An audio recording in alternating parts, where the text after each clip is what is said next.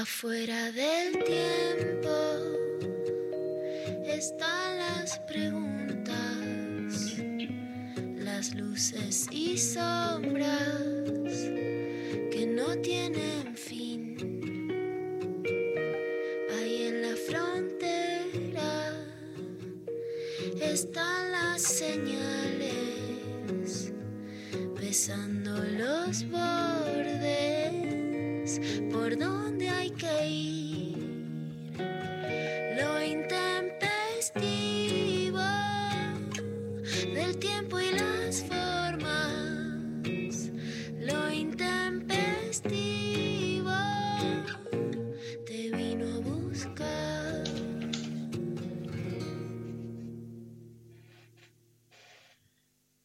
Martín, Sí, ¿de qué signo sos? cáncer. ¿Qué ascendente? Eh, Piscis. ¿Luna? En tierra, en una tierra.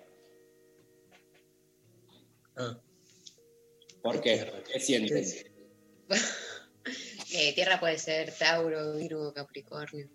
Sí. Tauro, Virgo, Capricornio, no me acuerdo bien, pero si eh, esto, digamos, esta consulta se debe a lo que vamos a vivir en minutos respecto de la situación astrológica, yo puedo hacer mi carta astral que te la hacen en un santiamén a través de internet. Oscar, Dale. por internet, Oscar. ¿qué es Oscar? ¿No te acordás el- esos audios de Cristina? ¿No? ¿Quién es Cristina? Cristina es, ay, ¿cómo decir? El año, ponele, habrá sido tipo a principios del 2000, pero del primer ciclo. Ah, Todavía no habían cambiado lo- los ciclos. el mundo. Claro. Y, Viejo mundo, digo, an- antes de, de- de la predeterminación Exacto, eh, exacto. eónica, eónica sí. de nuestro universo. No, espera, te quiero decir algo, Rechi. El otro día fui a un programa de Metro y, Me- Metro y Medio, el programa de Weinreich. Sí. Estuve de invitado y me preguntaron quién era mi peronista favorito y mi peronista menos favorito. sí, Qué buena sí. pregunta. Me gustó la pregunta. Buena Me pregunta. Hay que empezar a hacerla, hay que robarla. Hay que robarla, dije. Yo te digo que digo yo, pero quiero escucharlos a ustedes. Yo dije ver, Cristina, la favorita. Sí, sí. Vivo, yo elegí Ah, vivos. vivos, será. Vivos, Ah. elegí vivos. Ok. Y el menos favorito dije Urtubey, no sé. Buenas respuestas tuviste. ¿Vos, Richie? Y obvio, Cristina preferida, pero aparte, lo que pasa es que, ahí aparece el debate de si vamos a seguir leyendo, eh, pese a que Cristina rechaza, digamos, esta visión, ¿no? De escindir al kirchnerismo del peronismo, pero también de cara a hacer hablar las banderas del peronismo en la nueva, en el nuevo milenio, por lo menos, o en la nueva centuria, eh, muchas veces les jóvenes, la pendejería, nosotros, Sí. digamos, Nosotros. no se sienten, no, no han vivido ni siquiera los coletazos del peronismo. Y los últimos registros que tienen son el menemismo, entonces muchas veces sienten mucha más proximidad respecto del kirchnerismo y esa experiencia transformadora que pudieron ver en carne propia que la onerosidad que supone inscribirse en el peronismo. Entonces ahí digo, aparece el debate de, bueno, si el kirchnerismo es una fase más del peronismo o el kirchnerismo por su propio peso y por su capacidad transformadora y por prepotencia de haber transformado la historia reciente, no merece ya un lugar en la historia, este, digamos, propio. ¿Qué pasa, chicos? María, todas las vueltas que dan para responder la pregunta, boludo, eran dos nombres. Favorito y menos favorito.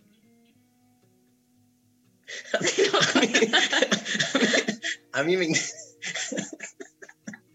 re bueno lo que dijiste, me parece como que es clave ¿Sabés qué para el- pasa? Mira, eh, Sophie Cornell, yo Te digo mi al- contrato, por contrato a mí no, eh, no se me tipificaron estos destratos. Ay, ¿Qué de cáncer que sos? Perdón, contrato de estrato, ay. ¿Por qué no te dedicas al rap? ¿Pero qué mierda les pasa, padre e hija, hoy eh, mancomunados contra mí? No, no, no, te amo, te amo. Perdón, perdón, perdón. Yo lo único que quería. Mi renuncia. No, no, no, no, no, no, no, paso mi renuncia. Les quiero agradecer a toda la audiencia que está del Te otro lado, que sé que Te acompaña. mandamos comida, te mandamos comida. ¿Qué comida? La que quiera. Brownie de marihuana. Y sí, hijo de puta. Vos ya eh, agarrás y sí. Mi mujer, sí, y no sabíamos hacer brownie de marihuana. Hice un bizcochuelo exquisita, se corté a la mitad y le puse adentro porro, como si fuese de leche. Once porros le puse y me lo comí, me cayó mal el papel y lo filtro. Mi- Lo único que yo quiero saber es de qué signo es Cristina, ¿saben? Sí, eh, de, de Pisces, ¿no? No sé, María, fíjate vos. Fíjate vos, María. Yo no hablo más, voy a hablar todo en Twitter. ¡No! bueno. Cuando desarrollo una idea, ya se me, se me forrea. Ya nos reconciliamos con el envío del delivery de, de, los, de, de comida. Yo soy de agua, entonces soy muy generosa a la hora de la generosidad, pero muy rencorosa. Yo me acuerdo de todo. ¡Epa! Bueno, te cuento que hoy vamos a entrevistar a, a una astróloga que se llama Lucía Gaitán y que es licenciada en Ciencias Políticas. Mismo antro, ¿eh? De vos. estudió en las mismas aulas, pasó por los mismos textos, escuchó a los mismos docentes que vos. O sea, no sabe un carajo y después estudia astrología para saber algo. Porque esto hay que decirlo también, chicos, la ciencia política, finalmente uno pasa por esa casa y a- a- cuando uno termina, se pregunta, ¿yo qué sé? Y ahí Tremendo. entras vos, Darío, ahí entras vos. Ahí, claro. Que, ahí no, a decir, bienvenido al conocimiento, el espacio de no tener conocimiento. escúchame, el, se recibió en el 2009. ¿Coincidió con vos en algún Ah, por aula? supuesto, si yo me habré recibido en el 2010-2011. No. ¡Apa! Mirá si te reencontrás con. ¡Ah! Claro. Es que yo ta- ya he contado cómo hacía la carrera, que era como, si tengo un ratito paso por la facu. Pero fue todo medio así. Pero, pero por ahí me suena familiar su cara. Claro. Yo te hago una pregunta, ya que es ese destrato ¿no? con el aula que acabas de manifestar. ¿Vos a tus hijos, cuando tengas, si tenés, los vas a mandar a la, a la DITELA o a la universidad pública? A la ditela. Y sí. A la ditela para que tengan contactos y gente con plata. Que eso, a fin de cuentas, es lo que importa. La plata. Me doy cuenta que finalmente, y si puedo, a la otra que es de más ricos todavía, ¿cómo se llama? La San Andrés. La San Andrés. Esa, de más ricos a esa. La de más ricos que se pueda. Lo más ricos que se pueda. Chicos, aparece más gente, me desmayo. ¿Qué pasó? Es la L, la L. El Zoom. Pero, Rechi, vos, yo creo que a vos este, mandarás a tus hijos a, mm, A la a la mierda. ditela, a la ditela para, para poder tener reuniones de padres y poder vos, claro, y poder vos interactuar, porque vos sos un aspiracionalista mira. El totalmente. tema es cómo paga, cómo le paga a la ditela, ¿no? Robando, ¿Con qué boludo, robando. Haciendo del este Estado. ¿Sabés qué pasa? Ayer justamente hablábamos con la señora Erika Rivas, Sí. eh, que escucha este programa, así que le mandamos un beso. Ah, Eh, hablábamos sobre quienes venimos del conurbano a la capital, Mm. ¿no? Esa entidad. Yo soy de Caseros, ella tiene un gran amigo eh, que también es de Caseros, eh, ella es de Ramos Mejía. Entonces, cuando llegamos acá, cuando llegamos acá, y no voy a decir ninguna verdad eh, jamás dicha en los medios, pero hay mucha ansiedad, primero por vivir en los barrios más aspiracionales, ¿no? Eh, todo lo que es cerca de Plaza Serrano hay que estar, lo primero.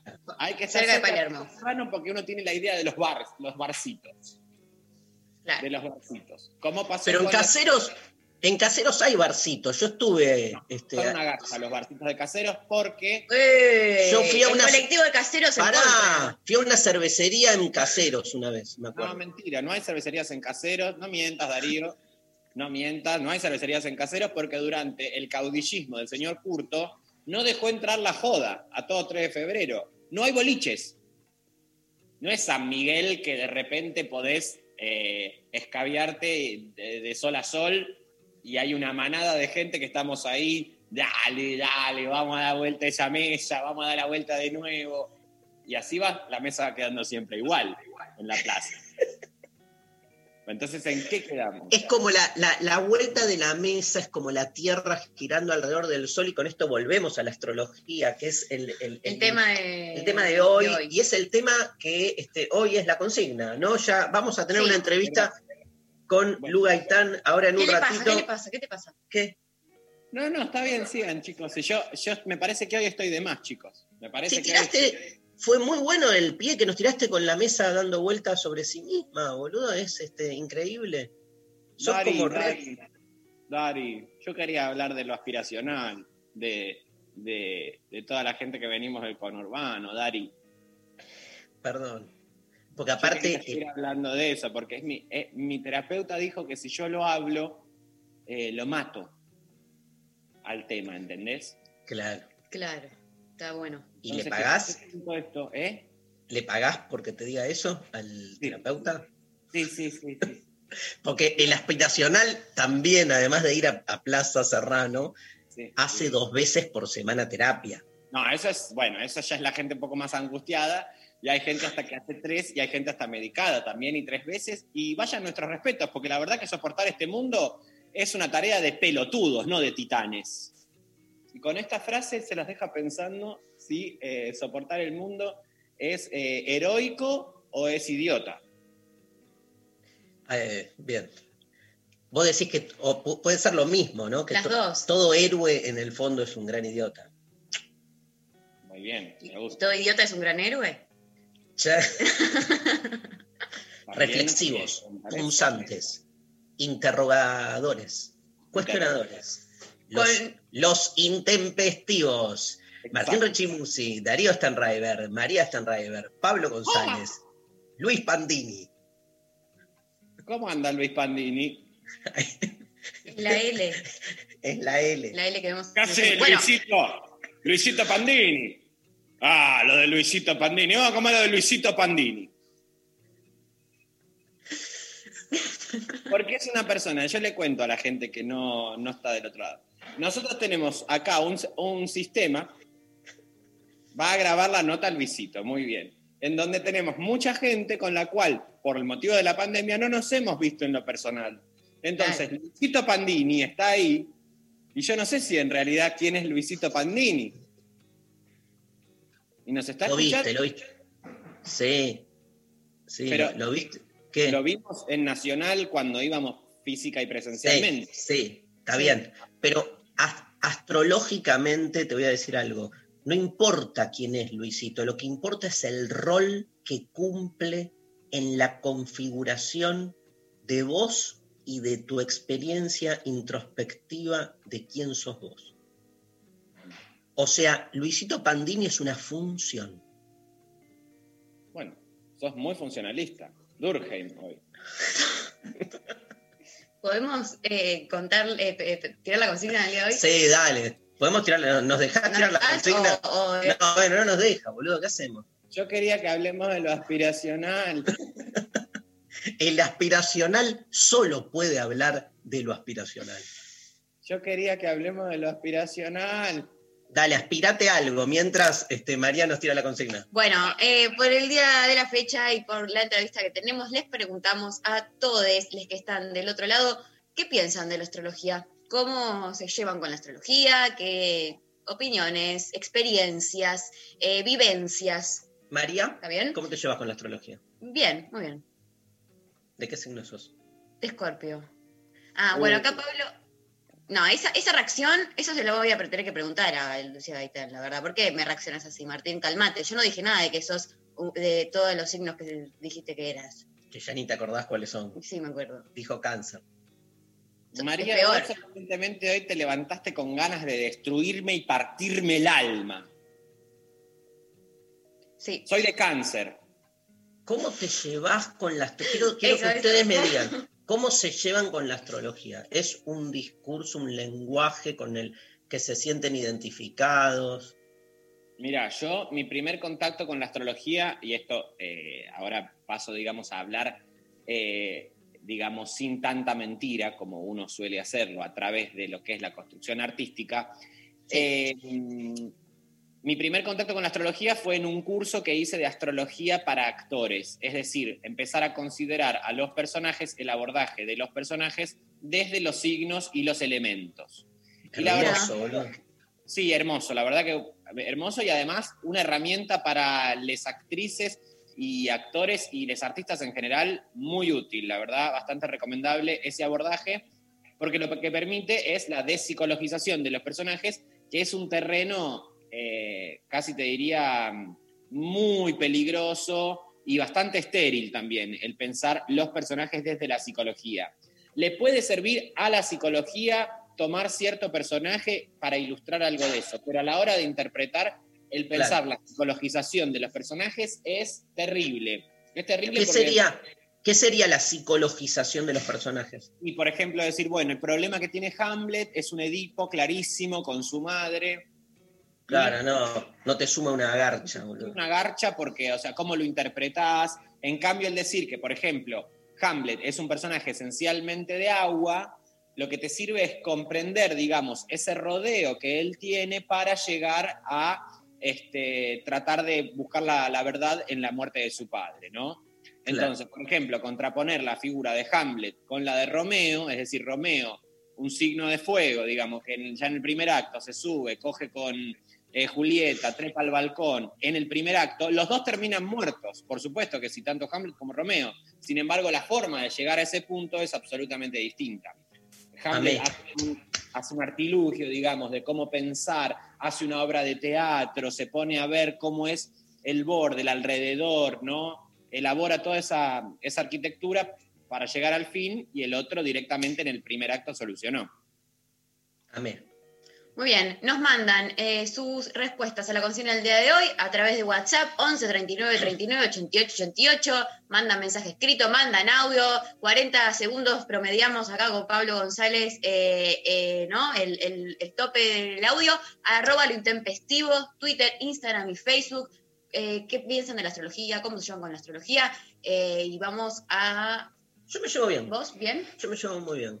La verdad que siempre me hizo muy bien eh, mis... eh, Ay, no me salen las palabras. Mm. Me llevaba. me- este, mis encuentros con, con la astrología, este, me hice un par de cartas, me fueron como muy esclarecedoras eh, a nivel de, de- de un conocimiento de mí mismo. Lo que pasa que yo creo que el conocimiento de, de uno mismo es básicamente un acto estético, o sea, no, no le cargo otra cosa que eso, o, o como diría Rechimusi, un acto artístico, ¿no? Digo, este, casi literario, narrativo. O sea, a mí la astrología me brinda herramientas para seguir narrándome a mí mismo, lo que intento permanentemente, pero no solo con la astrología en general, con todos estos dispositivos de conocimiento, es descargarles su metafísica. O sea, lo, lo- lo que me cuesta, si querés, es esa relación con la verdad. O sea, no, no, pero eh, me pasa con todo, no con la astrología. Me pasa con la mayoría de los discursos, trato, o sea, por ejemplo, no sé, la obra de Marx me parece fascinante por todos lados. Digo, otra cosa es si nos está hablando del mundo verdadero o no, ¿sí? Este, que no digo, no digo que no, digo que en la medida en que uno descargue a todas esas teorías de esa pretensión hacia la verdad de un modo tan contundente, empieza a encontrar otros aspectos. O sea, a mí Marx me, me resirve este, recortar algunas categorías para analizar algunas cuestiones y por ahí otras no. Digo, esa frescura en la relación con los discursos, donde vos eh, salís del dogma, básicamente, me parece, además de signo de nuestros tiempos, una manera de, de- de conocimiento válida. A mí me hace re bien este, Mm. la, la- escuchar eh, la interpretación de la carta. Ahora, ¿es verdad que el astro influye directamente? No sé, lo que es verdad es lo que escucho, ¿viste? Es como, es como el psicoanálisis. Yo, yo no le veo mucha diferencia en mi recepción, ¿eh? no estoy diciendo que es todo lo mismo. O sea, yo lo recibo igual. A mí me hace eh, muy bien, pero porque estoy abierto a que me haga bien. Después entiendo que haya gente más ¿viste? De, de culo para arriba con alguna disciplina que con otra, ¿sí? De culo para arriba es ¿Cómo como sé qué es culo para arriba? que se caga, ¿no? Como, ¿Qué- ¿Con el culo para arriba? claro, como una fuente. Va saliendo así como la caca. Para. Pero la gravedad. No importa. Eh, bueno, esa es mi postura. ¿Hay algún programa en donde no terminemos hablando de caca o cómo es esto? O sea, ¿es por contrato? Eh, Sí, ¿cómo- tenemos que cumplir una cantidad. te- tenemos que cumplir una cantidad de minutos en las que se hable de caca específicamente. Por eso te trajimos en Yo realidad. creo, yo creo que alguien mete la palabra caca porque tiene ganas de hacer caca. ¿Vos tenés ganas de hacer caca? Vos, vos metiste la. Yo dije ¿Vos culo para culo arriba. para arriba? Y yo te pregunté por qué, y por qué cagar, no sé qué. Ah, entonces fui yo. Mm. No sé, chicos, resuélvanlo en terapia o en la astróloga, pero la verdad que esto ya no da para más porque permanentemente haciendo una referencia a eh, la defecación. Bueno, Perdón, Martín. a propósito de lo que comentabas, Darío, eh, a mí lo que me parecía también con la astrología es que hay, no digo todo el mundo, pero hay una actitud de parte de mucha gente que tiene conocimiento sobre la astrología muy conservador, muy como que no te podés salir, muy condenatorio, ¿no? Como que, bueno, si ya eso está en tu carta y ellos identificaron que los elementos son tal, tal y tal, y bueno, toda tu vida va a pasar en ese, en ese escenario con esos modos. Y la verdad que eh, en contraposición con eso, digamos, hay otras líneas de pensarse que no son tan eh, esclavistas, ¿no? Como que hay, bueno, si vos tenés estos elementos, aunque sea, vas a tener que luchar contra ellos toda tu vida. Claro. Bueno, eso es bastante, digamos, conserva bastante un, un camino a desandar que seguramente hay muchos y muchas astrólogos que se dedican a eso, pero que, digamos, también hay muchas voces que dicen, ay, bueno, no, entonces eso está en tu carta, entonces ese es tu, es, es tu destino. Claro. Hay, hay, hay como una astrología muy destinalista, ¿no? Este, Claro. Muy fatalista, claro. Pero bueno, hay también otras. De todo esto vamos a hablar este, con Lu Gaitán ahora en un ratito. Les cuento, este, ¿están llegando mensajes, Pablo González? Este, ¿La gente responde? Siga Este, mandando, que siga manda- mandando. mandanos alguno. dale, gente, Te- lo te que quiere uno. la gente. Sí. María, a ver, léeme alguno. Buen día, Intempes. Me llevo bien con la astrología china. Me siento mucho más identificada con esa representación animal. Con la astrología planetaria se dice, me, me parece muy compleja. ¿Dónde Ah. tenés la luna, el sol? Es una búsqueda constante, no gener- generalizable.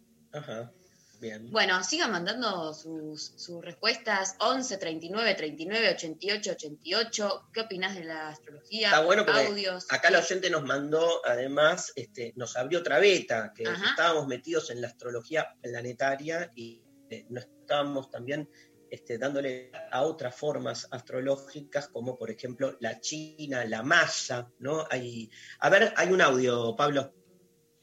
Hola Intempestives, acá Nati.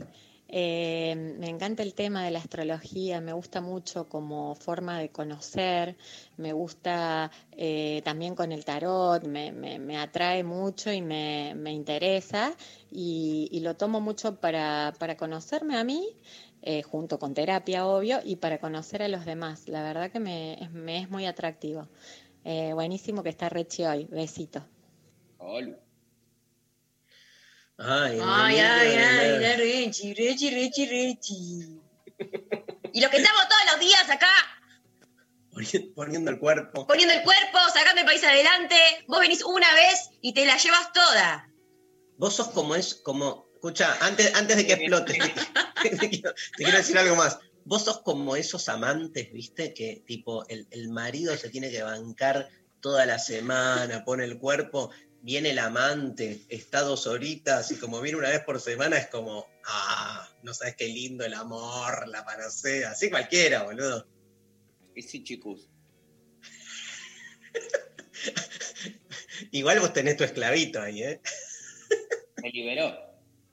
Se, ¿Ah, sí? se- se fusionaron con Tarragona. No le puedo hablar fuerte. Ayer fue una noche complicada. Parece que se asociaron con Tarragó. Sí. Saco todas las cosas cortopunzantes porque tengo miedo, obviamente, como toda persona con esclavos tiene miedo. Porque un día todo que se que hace esto, hace el otro, un día se te revelan y te matan. Sí, boludo. La, la dialéctica de la- del amo y del esclavo. Claro. que ellos dicen que son... Eh, Koyev decía que el, el esclavo es más libre que el amo, vos fijate, ¿no? Qué buena manera de psicopatear a la esclavitud directamente. No, pero ustedes quédense, son mucho más libres porque tienen un destino. A diferencia de que solamente tiene el destino de ejercer la dominación. Pobre. bien, ¿eh? ¿Cómo te acordás? Decile a Koyev que, que, se lo diga a los esclavos, a ver qué le dicen. Se lo comen. lo, lo asan y lo sirven en unas tostis. Qué rica las tostis, ¿no? ¿Se acuerdan? Sí, obvio. ¿Me, me pasás un audio ahí que, que llegó? Buen día, intempestivos. Em, yo, yo la astrología la, la reviento contra el azulejo. Saludos. Bueno, una, una, o sea, ya nos habíamos olvidado de. no, no, pero me gusta que lo, me gusta que lo, que lo traiga en nueva generación. Que haya continuidad. Mucho, mucho delirio, hay eh, paja filosófica de que pensamos una cosa, pero los tres pelotuditos acá la semana pasada no pudimos entender el chiste que era clarísimo. Entonces, ¿para qué mierda sirve todo esto si no somos capaces de entender un chiste? Eh, fue hace dos semanas, te digo, ¿eh? Lo que es el mi hijo lo reviento contra lo azulejo. y nosotros como jajajojo, pero porque se nos vino a la cabeza eh, un bebé roto contra un azulejo, no un guascazo. Porque nos causaba gracia eh, que no haya un psicópata haciendo un chiste con que reventabas un bebé contra el piso. Eso nos causaba gracia, no un guascazo. Yo a mi hijo contra el azulejo, dijo, y ah, mirá, quiere matar a su hijo. Y al final no, era una paja que se hacía y se caía. Es, trolo, dijo. No es trolo. Lo A mi hijo lo quiero, contra la Quiero la etimología del verbo estrolar, por favor, este, nada, algún académico de, la RAE. Este, bueno, nos vamos. Nos, vamos, nos vamos, este, les cuento, este, mañana sábado, uno de mis este, cantantes favoritos argentinos, Lucio Mantel, está presentando a las 22 horas en el Galpón de Guevara, o sea, él va a tocar desde el Galpón de Guevara, em, festeja su cumpleaños y hace un concierto en vivo por streaming junto a su banda de ocho músicos. Eh, será eh, la única presentación que va a ser obviamente en el 2020 con un año tremendo para los músicos, los actores, los rechi, etc. Este, así que como parte de un ciclo que se llama Total Interferencia, un ciclo de programación virtual en vivo, este, va a estar presente Lucio Mantel. Las entradas se compran por alternativa teatral, son muy baratas, 300 pesos, y con un link, este, toda la gente que esté en la casa ve ese recital y escucha las canciones maravillosas de Lucio Mantel, como por ejemplo esta, que es de mis preferidas, Todas las formas de estar.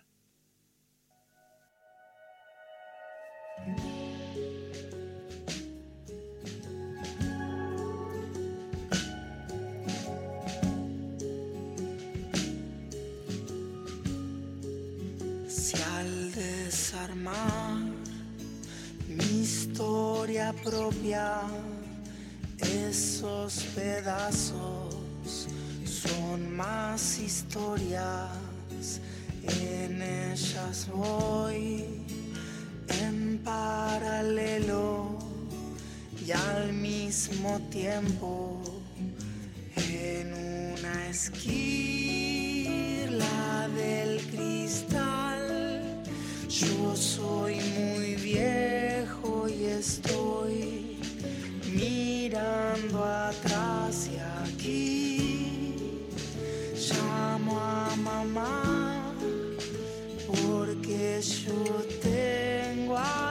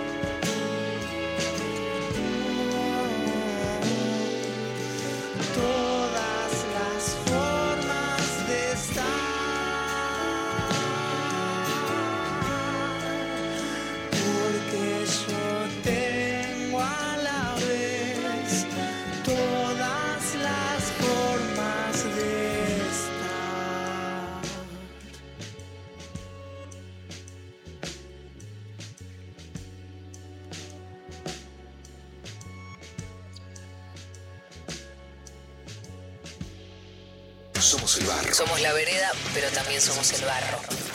Somos bandera. Somos bandera y somos camino. Somos camino. Somos 937 Siete. Nacional Rock. Pensar lo que decimos es decir lo que pensamos. Pensamos. Nacional Rock. Nacional Rock. Gracias por elegirnos y gracias por quedarte en tu casa. Nuestro compromiso es con el aire y con la salud. Por eso, respetando las normas establecidas, desde Nacional Rock seguimos trabajando para que no te falte la radio, para que te informes, para que te diviertas en estos tiempos tan difíciles y tan inciertos. Tu compañía es la nuestra. 937 Nacional. Nacional Rock. Hacé la tuya. 937. Seguinos en Instagram, Nacional Rock 937. Lo intempestivo. Lo intempestivo. Hasta las 13. Estamos al aire y ya Lu Gaitán, ¿qué haces? Bienvenida, Lu. Hola, gracias. Gracias por esta invitación. Eh, todavía no empezamos, pero yo sé que va a estar buenísimo. Es que ya le estabas Ya me está preguntando, cosas. a María Sí, sí, dónde sí. tiene la luna. Sí, Este, sí, sí. Re Astro Stoker. Total, total. Y, y te quiero decir algo. Estoy leyendo tu biografía. Voy a hacer yo lo que vos estás haciendo. Y digo, Ok. sos, geminian, sos geminiana como yo, claramente. Sí, exactamente. Sí. Y tiene, Eh, tiene la misma luna que yo. No, Ahí va, mira los cruces. Bien. Y yo no tengo nada, o sea, ¿qué se me va a dejar No. afuera? sí, Ay, perdón, son, po- perdón. son politólogos los dos. O sea, le, le robaron a la universidad pública los impuestos de la gente. Porque ninguno se dedicó a la, a la politología después. Esto es lo peor, ¿viste? No, Pero claro, esa- esa es sí, la nos la mandamos. la politología. Bueno, Yo debo decir eh, que considero que compartir contenidos públicos y gratuitos en redes sociales es parte de devolverle a la sociedad eh, nuestra formación. Aplausos. Ven cómo Pero estamos no- entrenados. Estamos entrenados para salir airosos de cualquier situación. Eso es lo Sí. que hace un politólogo. pero no. Pero Lu, pero no haces contenidos de ciencias políticas, de astrología. O sea, estudiaste Bueno, ciencias pero es, políticas. es una astrolo- es una astrología muy particular, convengamos. Eh, tengo el problema de ser eh, disidente para la astrología, pero disidente también para la ciencia política. Así que es como disidencia por todos lados. qué lugar ese, porque es cierto, ¿no? Digo, para, para lo que es, si querés, la astrología más tradicional, lo tuyo se lo visualiza como una disidencia, ¿no? Sí, porque es como demasiado politizado lo mío. Y para politólogos, bueno, demasiado esotérico, demasiado, Claro. demasiado mágico, ¿no? Entonces es como, bueno, un pie acá, un pie allá. Lucía o Lu Gaitán está presentando eh, un nuevo libro que está saliendo desde el lunes ya en las librerías que se llama Alumbra la Luna. Este, nada, se mandó a escribir libros. Ahora vamos a charlar un poco de, también de los libros anteriores. Y bueno, aprovechamos también esta oportunidad para. Nos debíamos una charla sobre astrología. Es muy fuerte escuchar, este, a mí me gusta este, una astrología politizada, por ejemplo, y así como lo decís, y obviamente hay algo de- de- del encantamiento que provoca ese discurso, esa mezcla de discursos, sobre todo para aquellos que como que curtimos pastiche, ¿viste? O digo, a, a mí lo único que me erotiza en el mundo es la mezcla infinita Por de supuesto. narrativas di- di- distintas, ¿viste? Pero ¿cómo sería? ¿Cuál sería la particularidad en tu caso? ¿Por qué vos decís que tenés una manera de hacer astrología diferente a la tradicional? Ponele? Eh, bueno, a priori, primero porque estoy como conectando astrología y temáticas colectivas y sociales, y eso en realidad no es tan novedoso como la astrología más antigua, es una astrología que se llama astrología mundana, que habla de procesos colectivos. Lo que pasa es que es una astrología que quedó como medio en el olvido o que quedó dentro de los circuitos más académicos de la astrología. Como la astrología que tiene una gran difusión en estos momentos es una astrología centrada en el individuo, ¿no? Como en la psiquis individual y los problemas de la persona, como si esa persona estuviese aislada del mundo. Que es básicamente, y esa es la versión como más popular, es el horóscopo, ¿no? Como, Claro. bueno, esta semana te va a pasar esto, te va a pasar aquello, o tu desafío va a ser tal cosa o tal otra, ¿no? Eh, entonces, ya es como bastante complejo eh, traer a la luz otra vez a la astrología mundana, eso por un lado. Pero eh, desde hace un tiempo yo estoy trabajando en como una astrología que sea feminista también, que tenga perspectiva de género y además donde yo no le escapo al posicionamiento político, ¿no? Entonces, eso es como bastante eh, diferente a lo que suelen hacer la mayoría de los astrólogos. Por suerte no estoy sola, por suerte eh, tengo colegas que están en la misma búsqueda y eso está buenísimo porque podemos debatir, podemos intercambiar opiniones, perspectivas, pero eh, es, es como bastante novedoso en términos de la astrología. En general, como que los astrólogos eh, están muy vinculados a ese imaginario de el sabio en la torre, alejado de la realidad, que observa sin involucrarse, ¿no? Eh, entonces, decir, bueno, yo tengo un posicionamiento en relación, no sé, eh, a la ley de cupo laboral trans o de los incendios o qué sé yo, de los femicidios o incluso en situaciones de elecciones, bueno, es un montón y eso genera mucho conflicto. De hecho, suelo Total. recibir mensajes que dicen, ah, como me, me decepcionaste, me desilusionaste, ¿no? Como... Tremendo, tremendo. Cu- eh, Y, y a nivel, también sé que, no sé, o sea, ¿sos eh, vegana? Sí. Claro, también, también hay un alineamiento que no necesariamente pasa, ¿no? Por lo astrológico, pero sí un jugarte ahí en, en- una forma de vida, ¿no? Sí, eh, ser, ser vegana, eh, digamos, tiene implicancias políticas, ¿no? Eh, últimamente están apareciendo como esos, esos planteos que me parecen súper interesantes, que es, bueno, el plato de comida es político, porque eso que está en tu plato eh, tiene por detrás un entramado de relaciones sociales, eh, tiene agroquímicos, no tiene agroquímicos, es una producción de cooperativa o es una verdura que estuvo en, en un en una heladera de un supermercado, ¿no? Entonces, bueno, no es lo mismo, ni que hablar si son animales o no son animales. ¿no? Eh, Te, te quiero, te quiero preguntar algo este, en relación a lo que es la, la cuestión predictiva de la astrología. Hay como una grieta, ¿no? Que es este, los, los astrólogos que se dicen predictivos y los que hacen un esfuerzo por decir, yo hago no soy predictivo. Viste que hay como una necesidad de diferenciarse de eso. ¿Qué, qué pensás de, o, o qué, nos explicás un poco qué es lo que se juega ahí? Eh, la astrología predictiva podría ser como la astrología clásica, ¿no? Eh, y, y creo que uno puede hacer predicciones, es posible, es viable eso. De hecho, uno de los grandes debates entre astrólogos, por estos días, por estos meses, eh, es qué iba a pasar en el 2020, ¿no? Y sinceramente creo que había como una suerte de acuerdo, por lo menos entre la gente que tengo más cercana, de que iba a ser un año como muy difícil, que iba a ser un año con una gran recesión económica y probablemente donde el conflicto social creciera muchísimo. Como todo eso lo veíamos venir. Creo que nadie vio venir la pandemia. O sea, sabíamos que algo de eso iba a suceder, pero no sabíamos cómo iba a suceder, ¿no? Entonces, eh, en general, las personas que nos dedicamos como a esta otra rama no predictiva, preferimos decir que la carta natal o los tránsitos son el mapa, pero no son el territorio, ¿no? Entonces siempre va a haber como una suerte de factor sorpresa que no llegamos a pensar de antemano, pero que sí podemos pescar el símbolo. Como, y a mí me gusta eh, decir que la astrología es sobre todo un lenguaje simbólico. Y ya sabes que los símbolos pueden ser leídos de múltiples maneras, ¿no? Y que depende del contexto también. Eh, así que yo voy como un poco más en esa línea, como usar la astrología como un lenguaje que nos ayuda a interpretar las experiencias que tenemos, tanto a nivel individual como colectivo. ¿Qué te pasa cuando este, sentís que a la astrología se la coloca en un lugar así de, de mucho cuestionamiento? Viste que cada tanto hay una oleada de así de un positivismo recalcitrante que sale a discutir, sobre todo sale a discutir astrología como si fuera todo lo mismo, ¿no? Para mí el, el gran problema en general es ese, es este, no, no, no, uno no se detiene a ver todas estas diferencias que hay adentro de un campo, ¿no? De, de- como el de la astrología, pero cada tanto vuelve una oleada, ¿viste? De, este, de ser tan duros con, el- con lo que es este, la narrativa astrológica. ¿Qué, qué te pasa con esa discusión ciencia-astrología? En general me cansa bastante, pero no puedo evitar eh, sa- salir a la batalla, no puedo. Eh, hay- cuando lo veo en Twitter, porque casi siempre es en Twitter, digo, bueno, esta vez no voy a participar. Y, y no puedo, no puedo conmigo misma.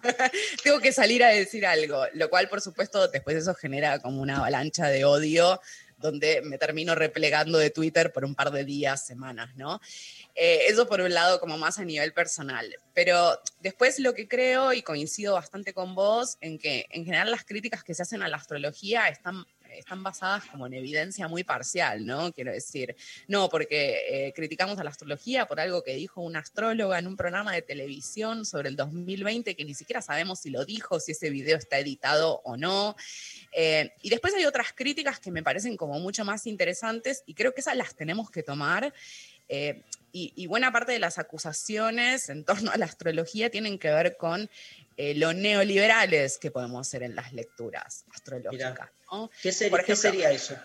y cuando hacemos demasiado hincapié en la astrología, en el individuo, los problemas del individuo, ¿no? Por ejemplo, eh, hablando de Venus, no, tu problema de autoestima es porque tenés eh, Venus en cuadratura con Saturno o Venus en oposición a Quirón, que a priori, si uno lee una carta natal, sí puede hablar de algo de eso, pero nos estamos olvidando que, bueno, que las mujeres en general en el patriarcado tenemos problemas de autoestima, porque estamos atravesadas por un montón de imágenes y de contenidos que, digamos, que siempre nos ubican en un lugar de, de inferioridad, que siempre falta algo, que siempre podrías estar más flaca, más operada, más rubia, no sé, como eh, una serie de cuestiones, ¿no? Como todas unas exigencias sobre el cuerpo de las mujeres, que si solo las llevas al terreno de Venus, cuadratura con Quirón, y termina siendo esto muy eh, neoliberal, ¿no? Porque terminas culpando al individuo de un problema que es colectivo, ¿no? Mm, que es, es un problema total. que es del sistema. Ujú. Rechi, No, pensaba, eh, quería consultarle qué piensa sobre esa astrología eh, que no va sobre las personas, sino, por ejemplo, Argentina es de cáncer. Entonces, a partir de ahí, digamos, el, ya no condenar a una persona, sino todo un pueblo entero. Es una re buena pregunta esa. ¿Vos sos de cáncer, Martín?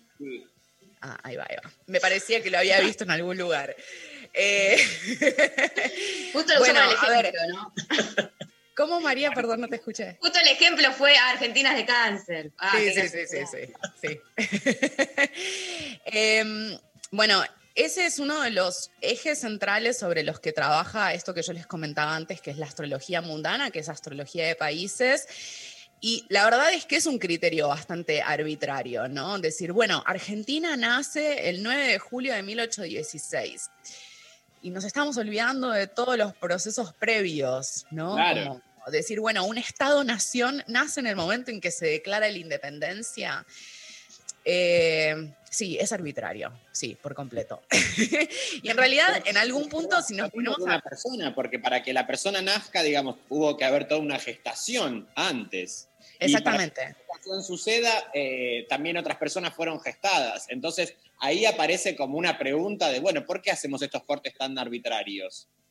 Sí, e- exactamente, era eso lo que iba a decir, que es que, bueno, cuando un ser humano nace, hay, to- hay toda una serie de eventos previos que llevaron a que ese ser humano nazca en esa ciudad, en esa hora eh, y con esos padres, ¿no?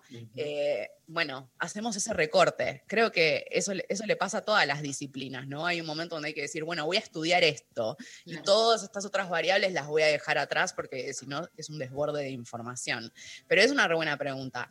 Lo que sí quiero decir es que, por ejemplo, eh, en, en situaciones, no sé, como los países de Europa que han tenido como muchas eh, refundaciones o trazados de límites, en general se vuelven a hacer cartas natales de esos otros eventos históricos. Entonces, como todas esas cartas se interpretan en conjunto.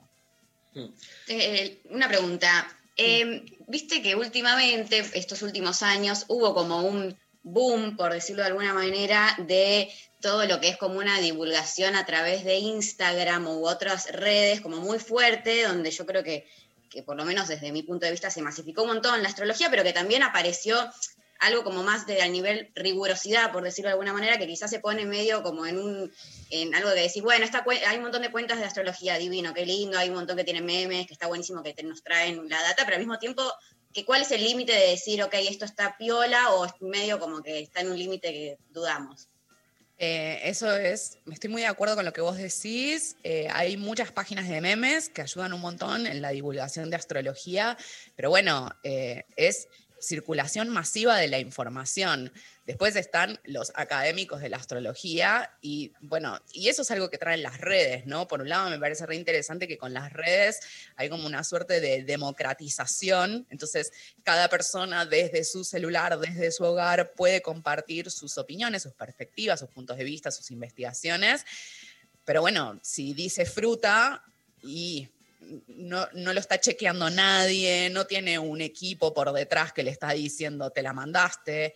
Eh, bueno, ese es el peligro de las redes sociales, ¿no? Que a nivel político hablamos mucho de eso cuando hablamos de las fake news. Es, es un poco ese problema. Por eso, eh, bueno, cada tanto hay como una suerte de giro elitista dentro de la astrología, que es, bueno, no, los astrólogos somos nosotros nada más, que somos Claro. los que nos reunimos en congresos o en charlas o en conversatorios y todo el resto no sé quiénes son, ¿no? Mira, te, te- te quiero decir algo. Yo, por lo menos desde mi perspectiva, escuchándote, se renota el cruce con la ciencia política. En el discurso, ¿no, Ahí Martín? estaba, viste que ahí estaba, que no se había ido. Total, y a propósito de eso, lo que se me ocurría es como que estuvimos hasta ahora hablando de la epistemología o las condiciones de, de posibilidad de la astrología, y que la verdad que un poco siempre también nos gusta saber cómo es cada persona acorde a los elementos. Si vos estás en contra o a favor de esas caracterizaciones, y en caso de que estés a favor, un poco decirnos, bueno, los mejores amigos son los de aire, los más, los que más van a traicionar son los de tierra, no sé, digo. Los más sensibles son los de cáncer. Padecemos, padecemos. Vos, vos sos, sos eh, te, te hago una pregunta que, para, que me parece obvia, pero no, no puedo dejar de hacértela. Digamos, ¿viste esta separación luterana entre profesión y vocación? Digo, en el sentido Sí. de, vos sos, Lucía es astróloga por profesión, pero después en, en su vida privada, ¿está poniendo la astrología en todo lo que ve o lo dejás en tu lugar de trabajo? Es una re buena pregunta esa. Yo creo que la astrología, además de ser un lenguaje simbólico, es una cosmovisión. Entonces, es una forma de andar por el mundo. Entonces, me pasa X cosa, no sé, eh, se me inunda el baño, digo, ah, esto es porque el agua y las emociones, ¿no? Entonces, ya empiezo como con las interpretaciones eh, más simbólicas, más astrológicas. Pero, pero, no suelo usar el léxico astrológico en mi vida cotidiana. No es que Ah. nosotros hablamos y vos me decís, ¿cómo estás? No, hoy estoy re ariana, por ejemplo. Claro. Es medio raro que yo haga eso, muy extraño. Eh, en general suelo usar como muy a propósito el lenguaje corriente, porque si no, lo que pasa con la astrología es que entramos en un terreno como de sobreentendidos. Entonces ponemos títulos, pero no estamos diciendo nada. A mí me ha, a mí me ha pasado de ir a, a reuniones de gente toda que, que está dentro del gueto astrológico y no entender un pomo porque No, es obviamente... insoportable, infumable. Claro. es. Pero es muy de, de hablar eso. Escúchame, hay muchos oyentes mandando audios, mensajes. Escuchemos alguno. A ver, hacia la A ver, vamos, vamos. Tírame, Intempes, Pablo. es la primera vez que le mando un audio, pero bueno, lo que pasó es que están bardeando a mi Rechi. Por favor, no bardean a Rechi. Y con la consigna, eh, no sé si creo, pero tengo un par de amigas que tiran el tarot y las cartas y le pegan, siempre le pegan. No sé, es como creer o reventar, diría mi abuela. Ay, viste, Lu, una necesidad de como cotejar, de decir, ah, mirá, lo que, lo que me salió en la carta o lo que me dijo la astróloga después pasó, viste, esto de que le pegan. Para mí hay que deconstruir eso, porque ahí estás atado a una, a una cuestión consecuencialista, viste, que, que, que hace de la astrología un- una especie de como de sistema eficiente, ¿viste? Como de, de- de fármaco. Y me parece que es, es, como decís vos, es una cosmovisión, es una narrativa, es más arte que, que ciencia en algún Es punto. mucho más ¿no? arte eh, y en esto de la discusión de ciencia, astrología, bueno, muchas veces nos acusan de esto, de pseudociencia. Y yo digo, pero si la astrología no tiene como interés de participar del mundo académico, ¿no? Eh, Me parece que eh, estamos Claro. mejor si definimos a la astrología como un arte interpretativo, tal vez mucho más cerca del psicoanálisis o mucho más cerca de la teoría política o incluso de la filosofía, eh, pero no de la ciencia. Entonces, Mm. esto que decía la oyente tiene un poco que ver con la forma de validar a la astrología, que es una suerte de eh, comprobación subjetiva, ¿no? Que es, ah, bueno, esto que me dijeron tuvo todo el sentido del mundo para mí. Esa es la forma en que la astrología se valida. Por eso muchos dicen, ah, bueno, pero eso es el efecto Forer, ¿no? Que es que decís una gran cantidad de generalidades y entonces es imposible que no te sientas identificado. Y yo digo, bueno, no sé si es tan así, ¿no? Me parece que esa es como, eh, como una crítica que, que tal vez no conoce un, un trabajo más eh, minucioso dentro de la astrología o mismo del tarot, ¿no? Eh, tu nuevo libro se llama Alumbra la Luna y entiendo que pones el acento básicamente en, esto, en la luna. ¿Cuál es la particularidad en- dentro de la astrología? O sea, yo tengo luna en Pisces, por ejemplo. ¿Qué significa? ¿Qué lee la luna del individuo? Bien, eh, hay como una tendencia dentro de la astrología humanista, que es como la que tiene una mayor difusión en Argentina y que está muy vinculada a Casa 11 y a Eugenio Caruti, que entiende a la luna como un mecanismo defensivo, sobre todo, eh, y yo creo que hay mucho más dentro de la luna. Yo creo que con la luna podemos pensar cómo cuidamos a las personas que queremos, a los proyectos que queremos, también a todo aquello que querramos nutrir.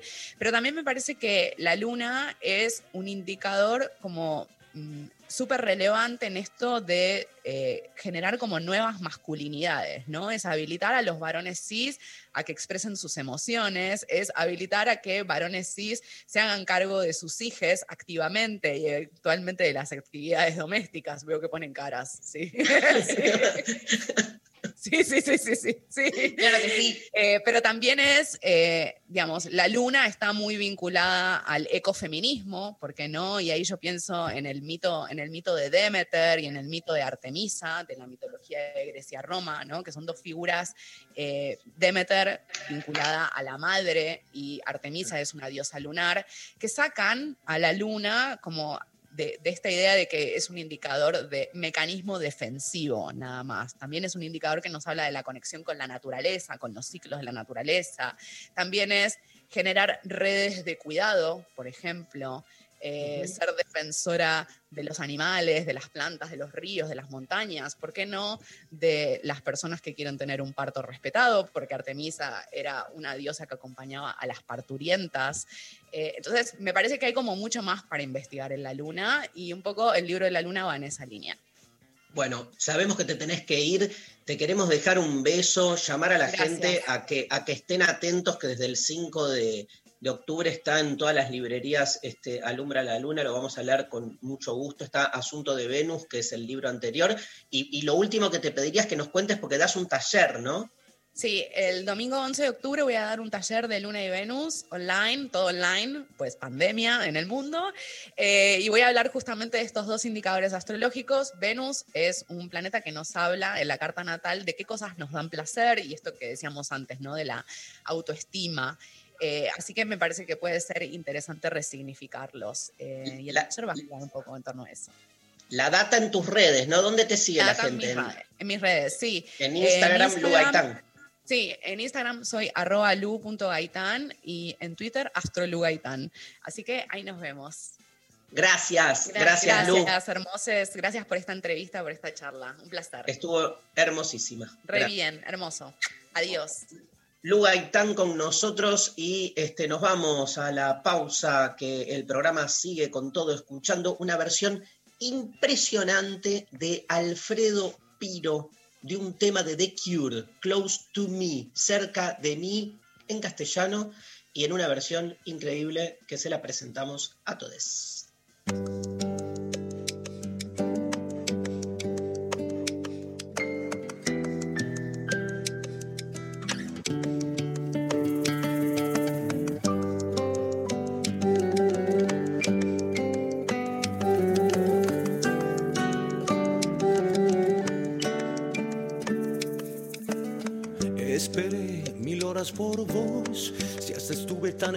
Por vos, queriendo estar un poco menos mal.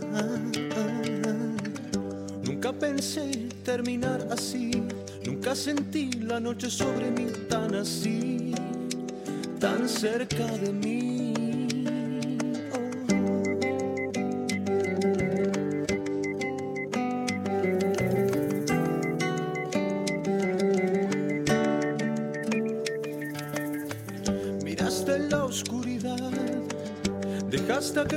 Pasar algún miedo sentir si estás por venir.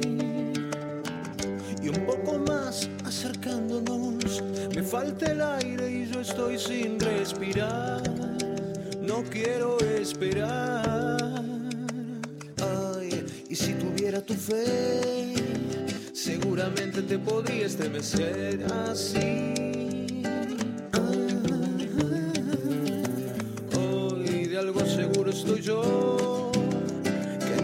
En tu puerta se posó.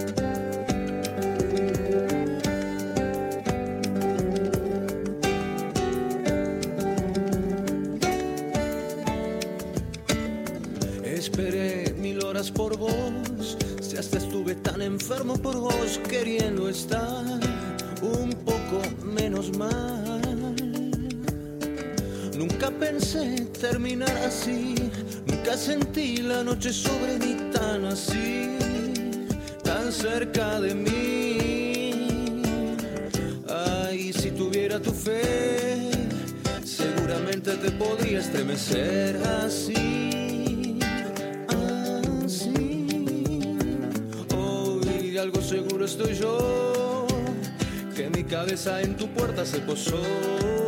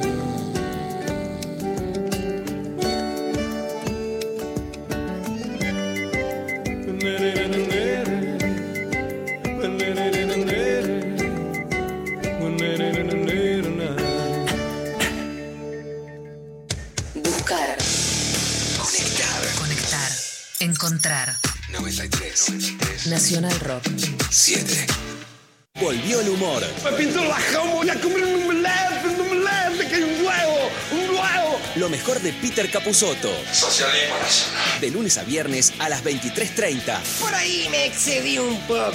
En la televisión pública.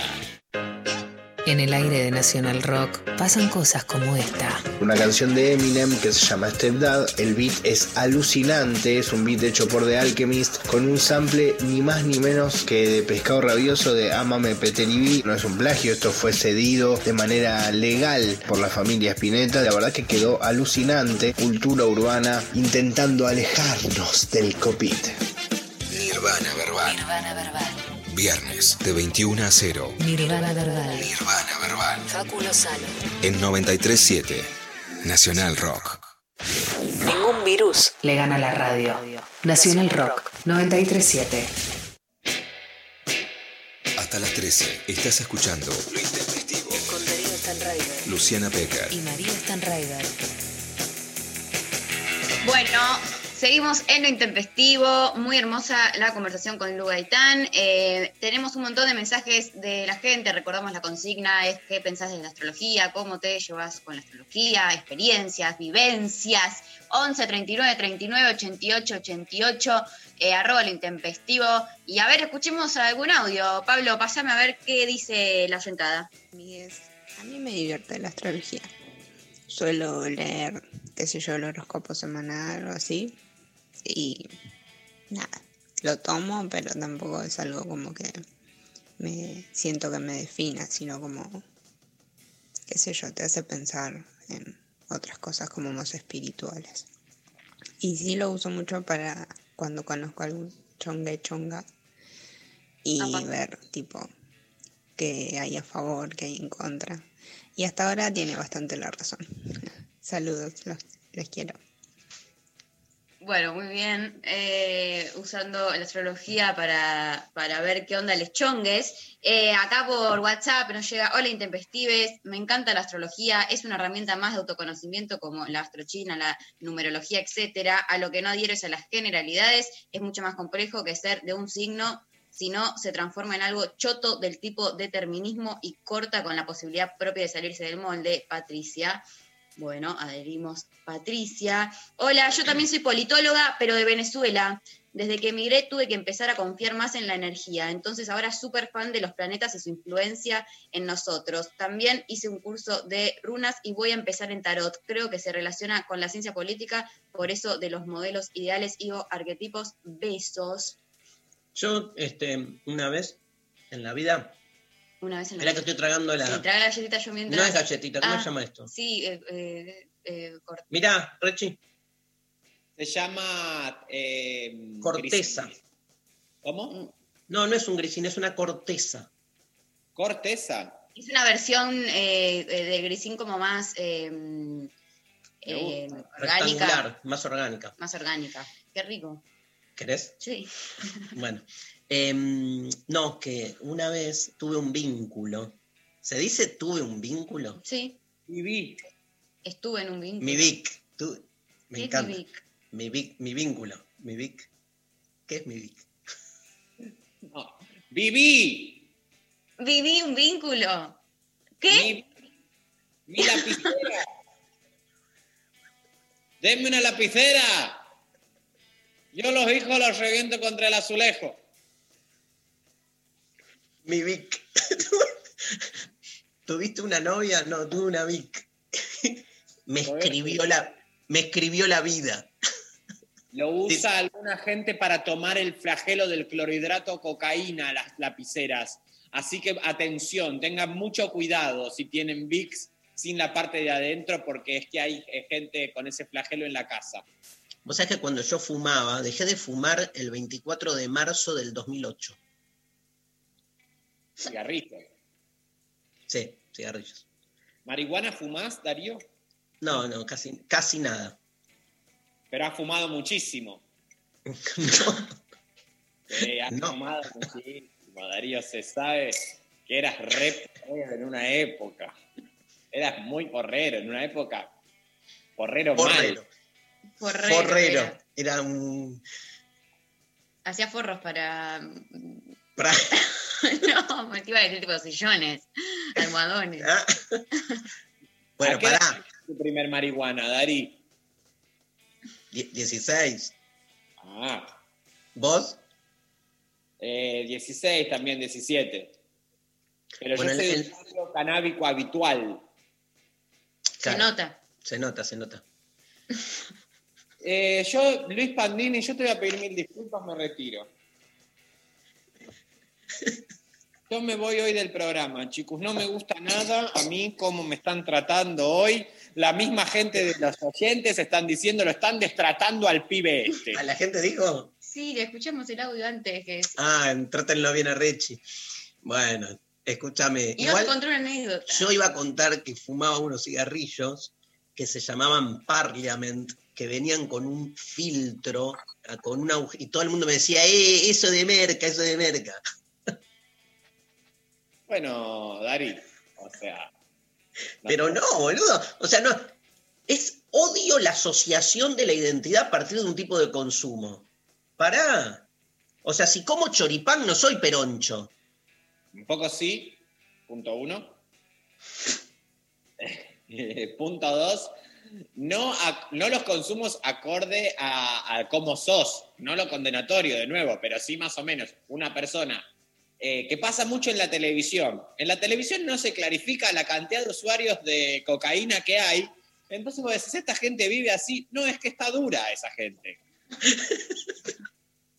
Y yo me imagino que después en este programa, en donde eh, nos hicimos nuevamente del gobierno, para hablar de estos temas con comodidad, ¿en algún momento se va a hablar de que se fue Esmeralda Mitre del cantando o no se va a hablar? Y habría que hablarlo, ¿eh? A ver qué ponen. Basta de bowling a Rechi. ¿Ven?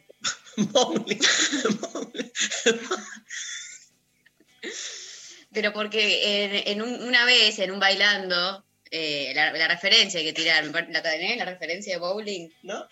Vicky Cipolitakis. Martín, explícalo. Yo no era muy chiquita. Vos, explícalo vos. Vos, María. Vicky, Cip- Vicky Cipolitakis en un. eh, Perdón que no veo la tele, ¿viste? Yo tampoco, Perdón. pero se conoce, es ya es una cuestión como un Yo leo- popular. leo libros. A la tele, por favor, ¿a quién querés engañar, querida? Restas al tanto de todo lo que pasa en el bailando y en el cantando. Perdón. ¿Qué pasó con Vicky Xipolitakis? pasó que una vuelta, hace varios años ya, estaba en el bailando hablando con Tinelli y dijo, me hacen bowling, me hacen bowling. Y todos se quedaron, eh, what the fuck, ¿qué es hacer bowling? y, le- ella la dijo, ah, no, bullying. Votación. La señora Nacha Guevara no le gustó nada. La señora No. Moria Casán le encantó. Vamos a ver qué dice la señora Sol. Alegría, ¿viste? Tiene alegría, de verdad. No, Nacha también tiene alegría. Yo la conozco. ¿Puedo decir algo? Contra, contra- yo vi a los virtuosos. Perdón, está hablando, chicos, no hagan bowling. No entendí. Si vamos a hacer bowling, no, yo me voy. ¿Y eso? Eso era, de- eh, quiero creer que es Marcelo post, post la primera vez que ella dijo bowling, burlándola un poco. González, te vamos a hacer bowling. Bueno, no. Bueno, Quiero perdón. decir una cosa. ¿Cómo llegamos acá? Ah, eh, ¿qui- ¿quién es Esmeralda Mitre? Perdón. No. ¿En, en qué? en- No se puede así, la verdad, hacer un programa. ¿Está ¿eh? en un libro de Rita Segato? Sí. Hay un capítulo de ella. Podría, te digo, eh. Se llama eh, Reivindicar, se llama El mitrismo hecho esmeralda. Eh, y el empieza así, empieza. Perlas diamante y esmeralda. No es. Cierra el capítulo. no es poeta, Rita, es eh, antropóloga, boludo. No, pero este capítulo lo hizo en, en poesía. Ah, perdón. Y bueno, chicos, o sea, vos nunca terminaste de contar la historia, o sea, solamente querías decir que dejaste de fumar en el 2008, Darío. No, que me acusaban de tomar cocaína porque fumaba Parliament. Entonces, como que se asocia, eh, pero esto venía a algo que estaba diciendo vos, ya ni me acuerdo. Bueno, lo importante es que se, que se fue Esmeralda del cantando y ahora el país está en un problema. Totalmente, estamos a nivel país como mirándonos a tontas y a locas, de todos nos miramos como yo estrolo mis hijos contra el azulejo, qué pasa, qué pasa, o sea, y aparte, porque no hay rumbo. No hay rumbo y la aristocracia en cualquier momento ya se nos viene en contra. Y sí, y sí, están ganando la aristocracia, porque además al mismo tiempo ella está denunciando que le están cagando la herencia. Y al mismo tiempo ella, digamos, en narrar su experiencia, nos cuenta desde la frivolidad cómo se comporta la oligarquía argentina, que insisto una y otra vez en esto, de las oligarquías más brutas disponibles, casi diría, en el mundo. ¿Nos podés contar, porque casi ningún oyente de este programa vio el momento en que Esmeralda Mitre salió del cantante? ¿Estás seguro, que podés hablar por todos los oyentes? Habilitamos entonces a los oyentes que nos escriban si vieron en vivo y en directo como Martín Rechimusi y María Stanriver, el mundo se cae a pedazos y ellos, sin embargo, se sientan en sus silloncitos y se ponen a ver cantando por un sueño, básicamente olvidándose en ese momento con absoluta indiferencia social del dolor del pueblo, de la gente, del mundo. Y, este, y que nada, a ver si alguno de ustedes es tan, como decía Lucía Gaitán, neoliberal en su forma de relacionarse con el deseo para, este, nada, eso. Nos escriben, ¿eh? Y nos dicen, sí, la vi, la vi en vivo y en directo, me cago en todo el mundo, soy como Rechi María. No puedo creer que nos tildaste de neoliberales por ver un programa de televisión, el programa de televisión más popular de la- del país. El neoliberalismo es popular, por eso gana, Bueno, bueno. por eso bueno. gana. Si no, no estamos entendiendo. ¿Qué dice ahí? No ¿Qué lo dice? vimos, dice. No lo vimos, vamos. Primero, oyente conmigo. Ah, bueno, bueno, bueno. Bien que A se ver, te- segundo. No Sí. veo por ahí. Ni en pedo miro esa mugre. ¡Vamos! ¡Mugre! Dice mugre. 2 a 0. 2 a Necesito 0. uno que mienta, boludo, que diga que cero. sí. ¿Qué mienta, María? ¿Qué que mienta? A ver, el tercero. Vi cómo se Esmeralda a través del genio de Rechi por el método de Twitch. ¿Ves? 2 a 1. No, no vale porque fue a, a- a- a través tuyo. No, ¿qué tiene que ver? Re vale, re vale. No, no es un importa. divulgador. cómo lo ves. ¿Qué dice? Hola chiques, no miro bailando hace. Team Darío Forever. Team Darío Forever. Team Darío Forever. 3-1. 3 a 1, Darío. Bueno. Les voy a ganar porque todos nuestros oyentes son Morral, Silvio Rodríguez y, y Tras la Sierra, boludo. O sea, de una. Bueno, está bien. Está bien, está bien. Si vos querés eh, estigmatizar a los oyentes, hacelo, Darío. Discriminador. Andá vos por ese sendero. Para mí es importante que acá hay un espacio, Morreal y Huerta o muerte, dicen. Bueno, González es el hippie número uno, ¿eh? No se puede así. ¿No? González, ¿vos sos muy hippie? Yo como chori. Eh, vegano. Pero ¿Podemos podés- recortar eso y que quede como en una botonera un yo como Chori de Martín? Y le hacemos bullying todo el, el año. yo como chori. Tengo la última pregunta antes de ir a la pausa. Em, ¿Qué me. ¿Vos, Chori, en. en la calle, por ejemplo, en esos. O sea, en las marchas, que está Sí. la, la choripariada. ¿Te Mira, clavas los el chori? dos años dejé de comer porque me agarré unas indigestas. En estos choris que, Eh, no quiero estigmatizar también a los compañeros que están ahí, digamos, alimentando un pueblo. Pero la verdad que hay algunos casos que ya asan directamente el choripán con una goma que prende en fuego. Entonces vos te comes todos esos eh, hidrocarburos y la verdad que ya mi cuerpo no lo resiste más. Además, además es absolutamente inclasificable qué es lo que hay adentro del choripán, del chorizo. Morcila. Y de la morcila. ¿Qué hay, boludo? Yo creo que le Sangre ponen- coagulada. No, no, del, del- animales, hay todo eso. Y obviamente creo que hay que asumir esa crueldad de lo que estamos consumiendo, si vamos a seguir consumiéndolo. Lo que no podemos, me parece, es hacérseles boludes. Hay que ver cómo, cómo resignificar un poco, ¿no? Eh, El chori está- es tan simbólico para, para el peronismo, para lo popular, y, y hay que ver en esa nueva era, como con todo este antiespecismo, veganismo, etcétera, cómo lo resignificamos, qué hacemos para Tengo- salirse de ahí, ¿no? tengo la categoría académica. A ver. Post-chori. Es el post-chori. Es lindo, es lindo. ¿Por qué no, Tu próximo libro, el post-chori. El post-chori. Sí, aguante el de Abrimos, abrimos una sección, abrimos una sección, eh, ¿qué dice? Mandé muchos mensajes. Hola chiques, estaba viendo el vivo de Ah. Instagram de Rechi y lo corté dando por sentado que se quedaba Esme. Los astros nos perjudicaron. bueno, A ver. los astros y, y- y la producción del, del cantando. No, no. No, bueno. Siempre la culpa es de la gente. ¿Qué pone ahí? Morral y Silvio, eh, Silvia Full.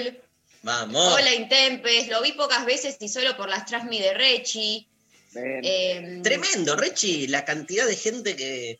Se ve más en mis transmisiones que en el mismo televisor. Che, todos en contra. No miro, eh, no miro basura, paguen la tele. Hola, no miro el bailando ni TV. No tengo tele y no lo miraría por internet habiendo tantas otras cosas. Tinelli me da mucha bronca, no debería estar más al aire. Si no está Tinelli. Bueno, pero es su. Ah. No está, Tinelli. Habla desde el prejuicio. ¡Ah, no tienen tele! Está Ángel de Brito. ¿no? Está Ángel de Brito con Laurita Fernández. Eh, hola, chiques, no lo miro a Tinelli desde que se fue Basta de con Telefe. Tinelli, basta con Tinelli. O sea, Aparte, es esa- rarísimo criterio. Él muy fiel a Telefe, esa persona. No lo miro desde Muy que se fiel. No pude perdonarle que se haya ido del canal de las pelotas. Eh, Darío, se te cargo de tu morral, yo no tengo eso, ni voy atrás la sierra. Eh, hola, quiero decir que sí vi la eliminación de Esmeralda en Twitch junto a Rechi y que lo banco a muerte. Vamos. Bueno, estaba parejo, ¿eh? Vamos a una pausa. Descansamos un poco. ¿Qué, vas a hacer? ¿Qué vas a hacer en esta pausa? Son, en la canción dura cinco minutos y medio. Eh, ¿Qué vas a hacer? Y me iba. eh, me iba a meter en el ano un coso que encontré en la calle. Es como. Ayer, mira, dije, entre pausa y pausa me voy a meter en el ano que encontré un. Este es como una pila gruesa. Y dije, bueno, voy a el corte. Para ver si te encendés un poco, ¿no? No, bueno, no. Eh, yo, Pandini,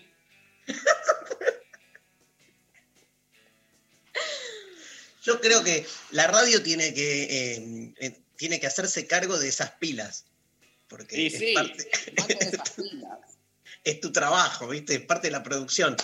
Sophie Cornell, Lali Rombolá, pilas para el ano, ¿sí? Se la mandan a, a Rechimusi y mientras nos vamos con Gustavo Cerati, Daniel Melero, a darnos unas increíbles e infinitas vueltas por el universo.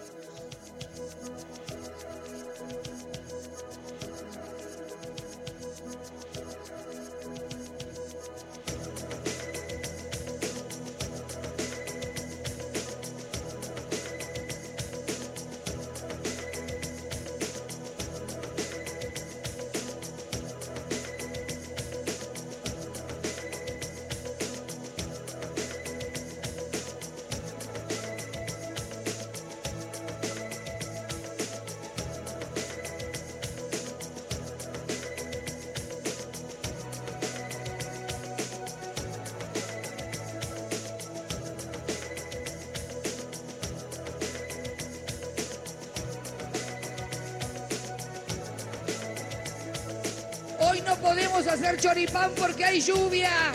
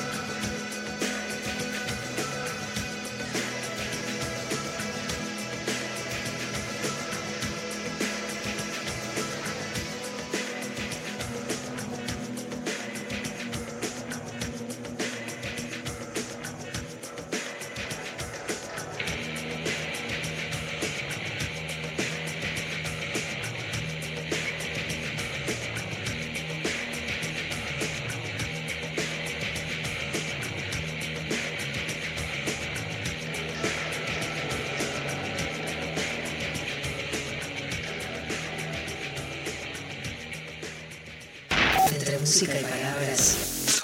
Pasa todo lo demás. 937. Nacional Rock.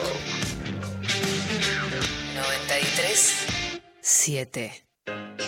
En el aire de Nacional Rock pasan cosas como esta. Este futuro post pandemia va a ser un desastre o va a ser esta oportunidad que tenemos de crear como una realidad mejor. Podemos pensar de qué forma queremos salir de esta crisis, a qué normalidad queremos volver. No veo ninguna razón por la cual cambiemos el rumbo de las cosas como estaban planteadas antes. Jóvenes por el clima. Nicky Becker, Gastón Tenenbaum, Eyal Weintraub. Sábados de 10 a 12. Jóvenes por el clima. En 937. Nacional Rock. 937. Seguinos en Facebook. Nacional Rock 937. Lunes a viernes. De 11 a 13. Lo intempestivo. Darío Stanraiver. Luciana Pecker. María Stanraiver.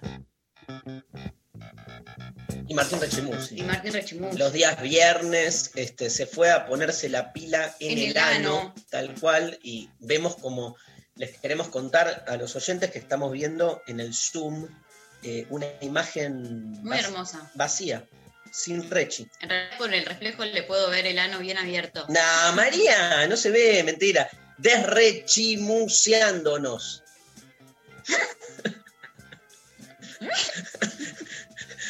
Pablo, recorta esa parte, por favor. María, Uy, no. no te escuchó, no te escuchó. No me escuchó. No. ¿Vamos al aire? No, no, No. sí, sí. No. ¿Vos. Bienvenidos, ¿cómo están? Mirá que digo alguna barbaridad, si no, ¿eh? María dijo una barbaridad, dijo que te estaba viendo el ano, María, ¿por al qué? aire. Porque no, se veía algo raro ahí con el vidrio que está atrás tuyo, ¿ves? Ah, Había como un... re- Creo que era, que era el ano de tu esclavo. Es el ano No, de- bueno, eso es peor. Por lo menos yo, o sea, Lo reconoces, ¿Puedo- boluda. puedo hablar de- del ano de alguien con quien tengo un mínimo vínculo, pero con el esclavo la verdad es que es otro level. Pero el esclavo es propiedad de él, es parte de él. Ah, ¿Estamos al aire o no? Esto no entiendo. Sí, boludo, estamos al aire. Ay, perdón. Escúchame, em, vamos con las noticias, ¿querés? ¿Qué estás comiendo? ¿Qué come? ¿Panqueque? ¿Qué es? No, es una mm, ¿Rapidita? unas tortillitas que adentro Sí. tienen hummus y le puse perejil. Hummus y perejil. Sí, me siento en Arabia. Ajá, bien. Este, ¿Vamos a las noticias? Vamos Bueno, a las noticias. Vamos a analizar noticias. María está en. Vamos a analizar. ¿Qué estás Perdón, María? la mierda esta que dijimos que estábamos comiendo antes. La cortecita que es riquísima, cortezas riquísimas. eh, recomiendo mucho eh, Plutarco, se llama la casa donde las compramos. Está en eh, la calle Iberá y el pasaje Plutarco en el barrio de Coglan. Tienen panes orgánicos, cortezas, lo mejor, la comida ahí. Un gran abrazo al amigo Darío Chapur, este dueño de Plutarco. Bueno, muy bien. Vamos a lo que importa mucho. Como saben, los viernes traemos las noticias que realmente están teniendo un impacto en el mundo, en el país, en eh, todos lados. Primero que nada, eh, Martín, vos sos consciente de que se viene eh, unas elecciones muy importantes en todo lo que es el país de los Estados Unidos. Sí. Y sabías que ayer a la noche... Noviembre, el primer martes de noviembre se hacen, suceden, se suceden las elecciones. Exactamente, martes 3 de noviembre cae. Eh, parece que en las últimas horas se confirmó que el presidente actual Donald Trump eh, dio positivo, tanto él como su mujer, Melania Trump, de eh, coronavirus. ¿Vos estabas al tanto de esta noticia, Martín? Apenas me desperté hoy vi eso. Bueno, está todo el mundo muy eh, afectado por esta noticia, sobre todo porque hace muy pocos días eh, el señor Donald Trump participó del debate mano a mano con el otro candidato, Joe Biden, Sí. de eh, la OPO. eh, para eh, de cara a las próximas elecciones dieron este debate mano a mano fue un escándalo yo lo vi un rato eh, yo la verdad hay un poco que digo qué escándalo lo viste Sí. un ratito. hay un, hay un poco que digo, qué escándalo, qué horror, y otro poco digo, me gustaría que un poquito de eso se traslade a los debates argentinos. Como que los debates argentinos en comparación quedan muy, demasiado polite, como demasiado, eh, quedan demasiado bien parados. Entonces ellos, para quienes quizás no lo vieron, hay, como una, y para los que saben que acá eh, en Argentina se hace un debate en el cual eh, hablan los candidatos, tienen, no sé, uno o dos minutos para exponer y luego quizás tienen un minuto para responderse entre ellos, pero todo como muy segmentado y cada uno tiene que respetar sus minutos de tiempo y no se pueden estar interrumpiendo y diciendo cosas. En cambio, eh, lo que yo vi el otro día en el debate entre Trump y Biden es que, claro, cada uno hablaba, pero se empezaban a interrumpir y se tiraban con de todo, se debatían todos, interrumpían, se decían cualquier barbaridad, puteaban también al presentador, al que estaba ahí moderando, que es un periodista creo que de la Fox News. Eh, Trump le debatía, le terminó de debatir, a los minutos 7, 8 ya estaba debatiéndole al moderador, como todo un caos, y digo, bueno, un poquito de eso, quizás una décima parte de eso en nuestro país no vendría nada mal. ¿Qué opinas vos? Mira, opino que primero eh, hay que poner en contexto qué es lo que pasa eh, en los debates, ¿no? La gente por lo general, o sea, el debate es una trampa para el político porque tenés muchas más, mucho más riesgo de perder cosas que de ganar cosas. Ok. Segundo, solamente Cosas en el sentido, perdón, a, a nivel, eh, ¿por qué deciste que tienen, eh, por qué decís eso? Como, porque si te mandás una cagada en el debate es muy grave, pero si metes un acierto no pasa nada. ok, claro, sí, quedan a relucir, que- queda, Algo fuera de lugar te estigmatizan forever. Ahora, si decís cosas que están bien, pasan inadvertidas. sí, no es que se, que decís, ah, qué bien que estuvo, qué, qué bien que argumentó, esto, cero. Segundo, la gente escucha aproximadamente un 10-12% de lo que se dice. Pensá que eso se ve en mute, este, se edifican cosas muy distintas acorde a las figuras que están ahí debatiendo y solamente un 3% del electorado cambia sus posiciones acorde a lo que vieron en los debates. Es muy poco, 3%. Muy poco. No importa tanto como se piensa. La gente tiene la decisión tomada desde otros valores, afectivos, este, partidarios, digamos, lo que fuere, ¿no? Tradicionales. Impactan mucho más otros factores que lo que vos escuchás eh, que te dicen en el debate. Claro, eso pone en evidencia que en realidad el debate eh, no está tan, eh, no, no, está- o sea, como que en realidad está más orientado al, al espectáculo del debate en sí mismo y a la televisación y todo lo que implica como espectáculo mediático que, que en sí a una cuestión más eh, de, bueno, vamos a, a intentar cooptar cierta población que quizás no nos va a votar y, y como forma estratégica desde la política, no, más desde, desde lo espectacular, ¿no? Exacto, a eso me refería con que tenés muchas cosas más para perder, digamos, porque recuerdan que eh, Scioli no se presentó en la primera vuelta del debate de las PASO. No me acordaba esto. Sí. No se había presentado y fue un error comunicacional, porque lo que hicieron fue poner el atril de él donde tendría que estar y se mostraba el vacío. Entonces lo que hicieron fue él no quiso venir, el que no, el que no, este, el que no tiene ganas de contar a la sociedad de qué se trata esto.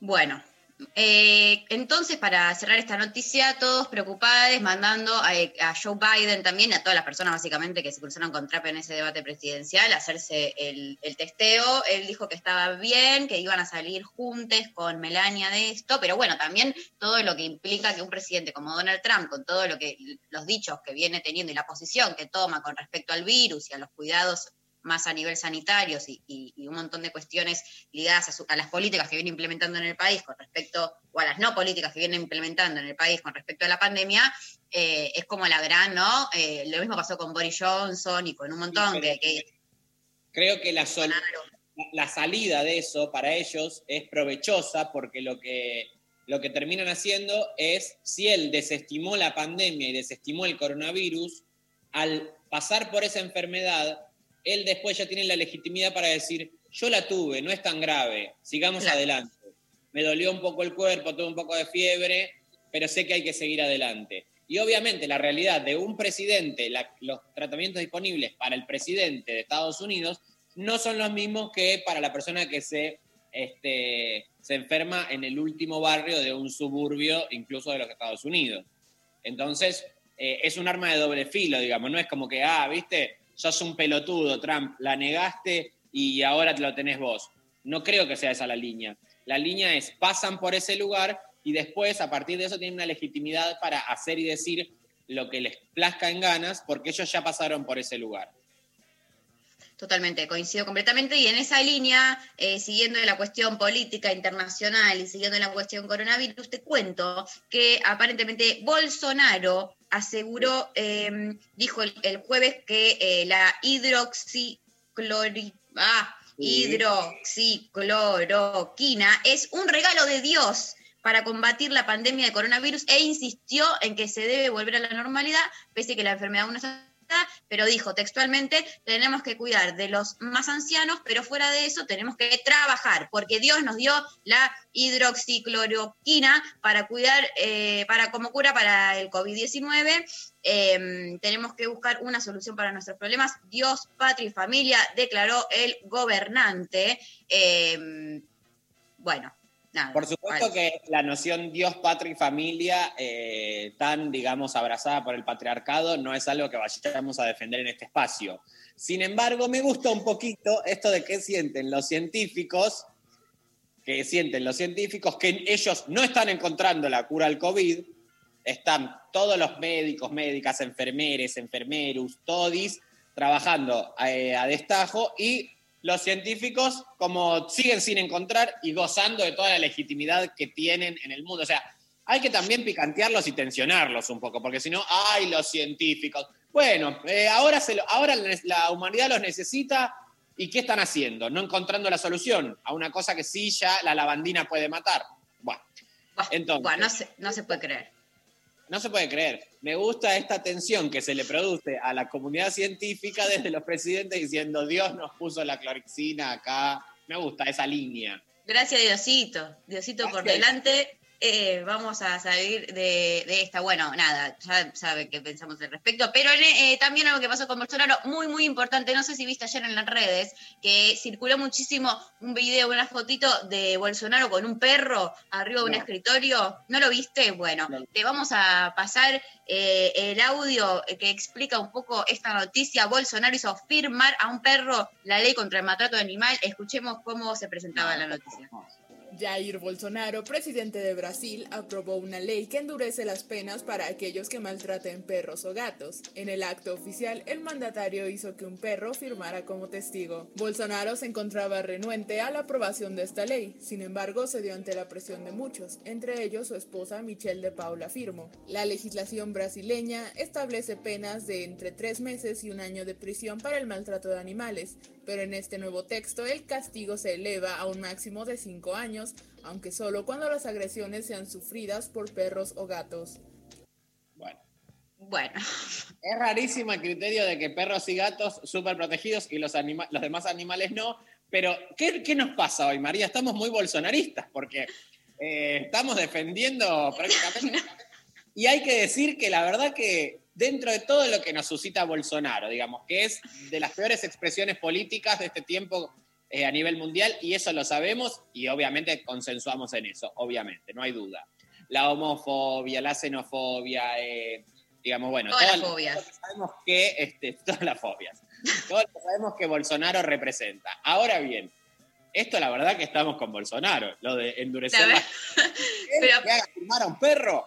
Bueno, Bolsonaro, vayan mis respetos es un montón. Primero que haya eh, hecho firmar un perro, lo pueden buscar por Google, Google en esta foto, estas imágenes son tremendas. Es literalmente Bolsonaro alzando un perro arriba de un escritorio y usándole la patita para firmar un papel, el papel de la ley. Eh, eso por un lado. Por el otro, me encanta que, haya, que él haya estado en contra y que porque la mujer le insistió un poco y estaba muy a favor. Eso es, es terrible también. Y en tercer lugar, no nos olvidemos que grandes personajes como por ejemplo el conocido Adolf Hitler, también era un gran amante de los animalitos y se preocupaba mucho por el vegetarianismo y toda esa movida de cuidar a los animales, pero te exterminaba medio mundo. Entonces hay ahí para quizás un punto como, a ver.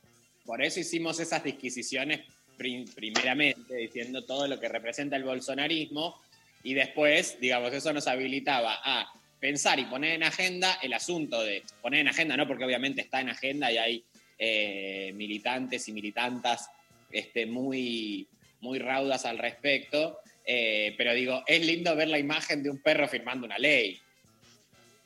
Sí, la verdad que sí. Che, ¿sigue el programa? Sí, No, ya terminamos, Darío, terminamos hace dos horas. Perdón, Estamos- justo salí a hacer un trámite. ¿Qué trámite fuiste a hacer?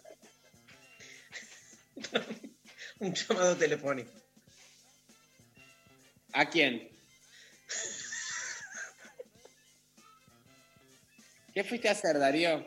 Voy a hacer un llamado telefónico a, ¿A mi, a mi mamá. ¿Y qué dice? ¿Felisa? ¿Sí?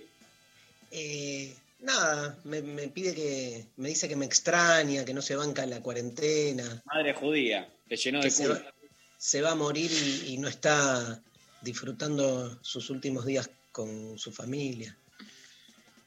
Bueno, la verdad que. Pero. Vos venías muy jocoso y mirá, te encontraste con una noticia terrible. Es la verdad toda una realidad muy, ah, muy dura. No, no, no es realidad, es un artificio. Eso es algo que hace generalmente una madre para este, victimizarse, ¿no? Digo, ¿qué es otra cosa? ¿No? Exacto. Es lindo esto para todas las mami que están escuchando del otro lado. Paren de victimizarse, locas. Sí, basta, boludo, basta, basta. Buah. Padres y, y madres y padres, ¿eh? O sea, la, la, hay Sabes. ahí. Yo, yo soy re, yo soy re de victimizarme, ¿no, María? Como padre. Tipo, ay, no me llamás, no me extrañás. Bueno, no con vos, pero tengo más hijos. Ah, bueno, bueno. No, porque con, con María cuido la relación, trato de ser como maduro, ¿viste? Bueno, ¿Van a seguir hablando o puedo...? Ah, se apagó vos a hacer lo que tengas que hacer, Dari, que nosotros, vos hacé tranquilo. No, no. Habla por teléfono, vos tranqui. Este, mira, si que- Martín se puede meter. Si Martín se puede meter una pila en el ano, Bueno, eh, bueno. vos podés hacer un, te- un llamado telefónico y, y yo siempre acá presente. Yo quiero poner una canción en el medio, ¿viste? Bueno, Así bien. pueden respirar. Aparte, él necesita, o sea, Martín, por contrato, Sí. tiene como, necesita una X cantidad de, de- de- de pausas. Para fumarme un parliament. Escúchame, ¿por qué no haces, sí, te digo esto de bien de celoso, ¿por qué no haces lo que haces con cantando? ¿Por qué no lo haces con nosotros? ¿Qué cosa? ¿Mirarles? ¿Por Claro, qué no así- siguen cantando, Darío? La verdad que a nosotros, ¿Haces y se lo dije a, digamos, todo lo que es la cúpula comunicacional de este gobierno, que no tenemos programas de entretenimiento nosotros, Ok. No es cierto eso. de juegos, de pelotudeces. Ellos, la derecha, hace sentido, construye sentido a través de todo. Obviamente, los juegos que ven, la meritocracia, uno se salva, el más apto, la dificultad, o sea, todos territorios que están asistidos desde ese lugar, ¿no? Y desde ahí, obviamente, construyen sentidos. ¿En qué programa hay situaciones de juego, de entretenimiento, de pasatismo, digamos, en donde se este, enfaticen o se cuiden o se resguarden los valores de un gobierno que debería ser de inclusión? Ya, ya, ya lo hablamos, ¿no? Pensando por un sueño tiene que ser. Entonces, vamos pintando así como distintos... Pensando por un sueño tiene un corte clasista eh, Terrible. hay el pensamiento como un valor. No, no, no, no. no. Martín, ¿por qué, una pila en el ano por un sueño. ¿por qué no te armas una carpetita de proyecto? Vas y lo presentás a ver si te lo toman. Por mesa de entrada, mesa de entrada. Mira, ahora estoy cerca, así que me voy al Congreso, hago dos fotocopias. Dejo una en la Casa Rosada, ahí a los gendarmes de la puerta, y otra en Congreso. Che, muchachos, miren lo que se me ocurrió para... ¿Vieron? Los Contreras nos están dando con todo. Yo lo miro a Chabón este Guido Casca y todo el tiempo, taca, taca, taca, te comen la cabeza con el capitalismo, con ganar. A mí se me ocurrió un programa de juegos que lo conduciría el señor Berugo Carámbula, eh, en donde acá lo que gana es el equipo. Murió Berugo. ¿Cómo? Murió Berugo. No, ¿No? Sí. no. Te juro. Se fue Beruguito Carámbula, carajo, se fue Beruguito Carámbula. Alcoyana, Alcoyana. Alcoyana. María, vos no sabes de qué estamos hablando, no sabés quién fue Berugo Carámbula. No. Eh, ¿La REA? Sí, de nombre. Bueno, ¿sabés quién es la REA? Sí. Antonio Carrizo. Antonio Carrizo. Está bueno Eh, ese juego. A ver. Eh, Nelly Laines. No, no sé. Jenny Traines. Jenny Traines. ¿No sabés quién es María? No, te la debo. Ana, este- Ana María Campoy. Tampoco. Etel Rojo. Micho, Tito. No, no, de verdad. Gogó Rojo. Nelly Dalobato. Zulma No. Fayad. No. No, esta pendeja es una educada. Vos no podés no. estar inscrita en el, en el fenómeno comunicacional. sin Puede. saber qué son los hitos. Puede. A ver si. Martín, ¿no querés hacer un cursito No, de, quiero, de- quiero saber si conoces alguno. A quiero ver. seguir. Este. mm, Digamos. Eh, Em, por ejemplo, si te digo. Pacheco. No. Pacheco, el representante. No, había uno Pacheco. ¿Te acordás, Pablo? Pacheco era un comediante. Y bueno, a Nacha Guevara la conoces por el cantando, pero Claro, no. a Nacha sí. Pero de antes, de antes no sabías quién era. ¿O sí? Sí. Evita. Claro. eh, no, esa es Esther Goris. Esther Goris, No. Nora Perlé. Chicos, no, no conozco a nadie. Nora Perlé, Norita Lafón. No. Hablé con ella yo hace poco. Betty Elizalde. Betty Elizalde. Betty Casela, Ese sí. la madre de Beto Casela. Eh, Osvaldo Guidi. No, no sabe. A- acaba de sacar un libro, Beto Casela, ¿eh? te digo. Es verdad. Si querés, pedíselo a Planeta que te lo mande para hacerle un. Dale, genial. Eh, bueno, María, la verdad que, por ejemplo, Nini Marshall, sí. No. Tita Merelo. De Sí. todas las que dijimos, el que te diría que investigues es Nini Marshall. Ok.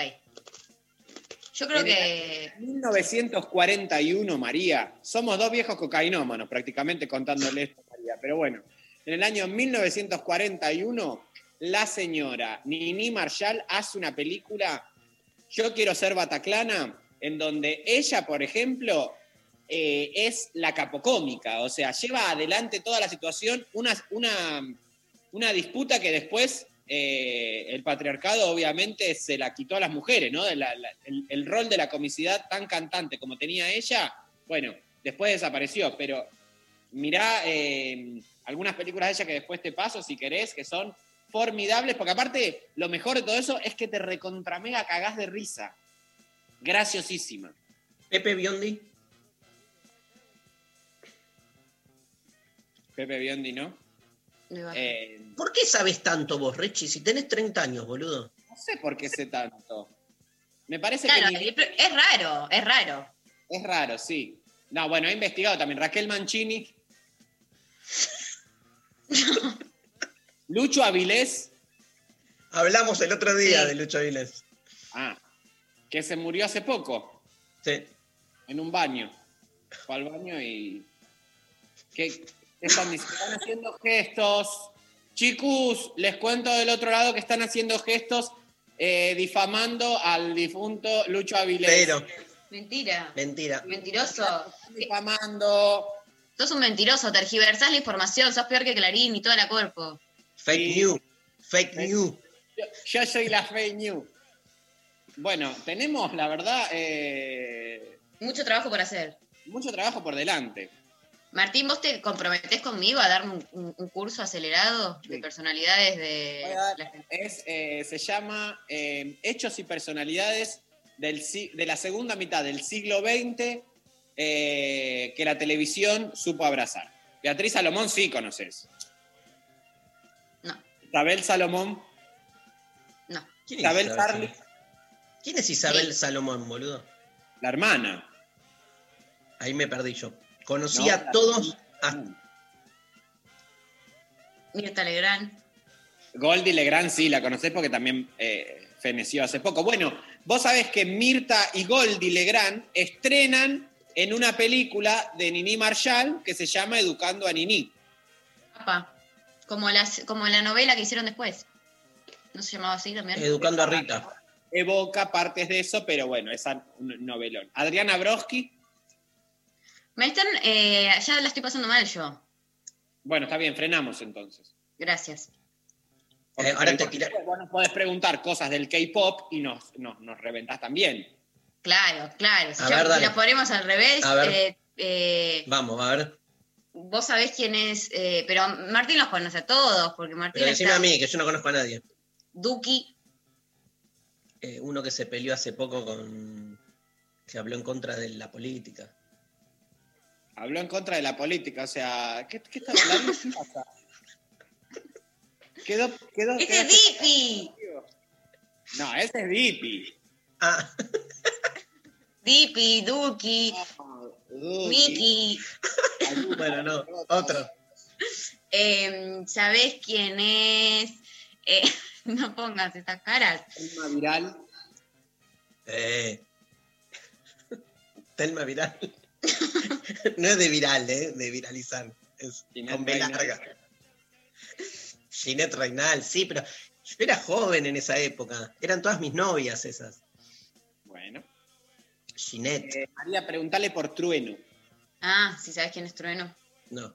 Sí, eh, porque acá siempre el musicalizador nos pone siempre La la, can- misma canción de Trueno. Con Sangre. vos. Sí, Sangría. sangría. No se puede así. Eh, ¿Sabés quién es eh, Tini? Tini de Bocura. Tini de Bocura, exactamente. Eva, Eva Luna, Camila Pericé, Silvia Peirú. ¿Quién es Eva Luna, boludo? Bueno, ¿ves? ¿Ves? No sabe todo, María. Y si te digo los del cantando, eh, no, no sabés tampoco. A ver. Lucas Espadafora, Sí, porque el otro día me mostraste que estaba con la, con la hija de la torre. Que Se burlaron de Nacha. Bueno, sí, se burlaron de Nacha. pasó a nivel país. Esa es una noticia muy importante que pasó el día de ayer, anteayer. Ok. Se burlaron de los tembleques de Nacha. eh, y ella dijo, con, mucho, con mucha verdad, nada de mentira, la señora Nacha eh, dijo, si yo estuviese enferma y ustedes se están burlando de eso, son unos reverendos hijos de la mierda. Y hizo un fuck you. ¿Saben Sí. lo que tengo para hacerles? Fuck you. Dijo, como una cosa Ah, como si- como si se estuviese eh, usando mucho el fuck you, una cosa que era muy de los 90, pero bueno. Eh, Eh, pero se instaló bien el programa, No. ¿no? Sí. Ahora cambiaron, para que sobreviva tuvieron que meter tres jurados más, Ah, sí, ¿quién está? más parejas.